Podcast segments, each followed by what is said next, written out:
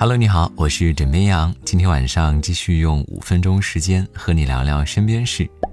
就在前两年，发福还是中年的一种标志，啤酒肚、手串、保温杯联合在一起，组成了油腻中年的经典形象。然而现在看看自己的肚子，你也许会发现自己腰间的游泳圈正在日渐膨胀。啤酒肚再也不是中年的注册商标了。今年九月份，一篇发表在《肥胖》上的研究，调查了中国四十四万成年人。研究团队根据抽样结果推断出，接近二点七七亿的中国成年人都属于粗腰体型。在中国，男性腰围超过九十，女性腰围超过八十，都算是粗腰体型。这个研究团队绘制的中国粗腰地图显示。中国粗腰人口的分布整体呈现北方多于南方、西边多于东边的趋势。中国粗腰之都这个称号就不幸落在北方的名城天津的头上。这里的粗腰人口比例居然超过了一半。儿。不仅如此，中国的粗腰率的前六名分别是天津、西藏、北京、山东、黑龙江和河南，全部都是北方省市，可以说是霸榜了。相反，粗腰率最低的六个省份有五个分布在南方，腰最细的省份是海南，粗腰率只有天津的五分之一。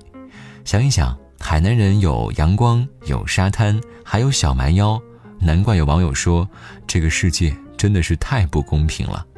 虽然说腰粗肚子大不算是病，但却是很多致命病症的引路人。今年九月份，韩国发布的一项研究显示，相比于全身性肥胖，腹型肥胖的人群有更大的患上心脏疾病的风险。更令人担忧的是，腹型肥胖还会影响到人体对胰岛素的敏感程度，除了影响内分泌和血脂之外，还是糖尿病的危险因素。了解到肥胖与糖尿病的密切联系之后，当看到中国以1.164亿糖尿病患者占据全球糖尿病患者的四分之一的时候，你可能就不会惊讶了。相信你肯定会看到很多标题，类似于“学会这四个动作，十五天减掉大肚腩，五分钟在家瘦腰，马甲线一周成型”的瘦腰视频。但其实，想要快速的瘦腰，基本上是不大可能的。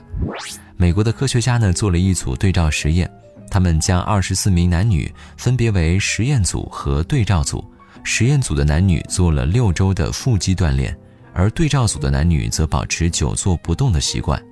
六周之后，科学家们发现了一个好消息，一个坏消息。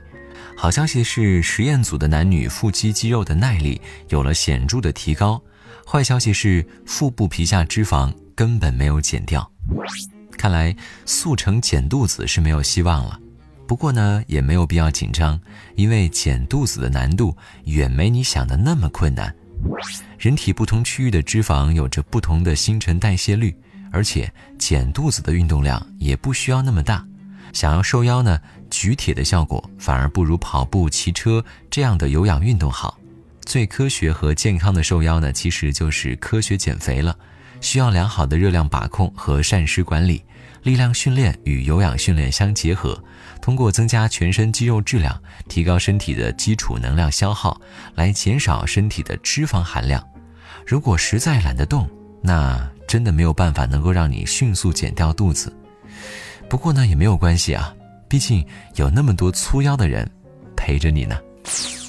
好了，今天呢，先跟你聊到这里，我是枕边羊，跟你说晚安，好梦。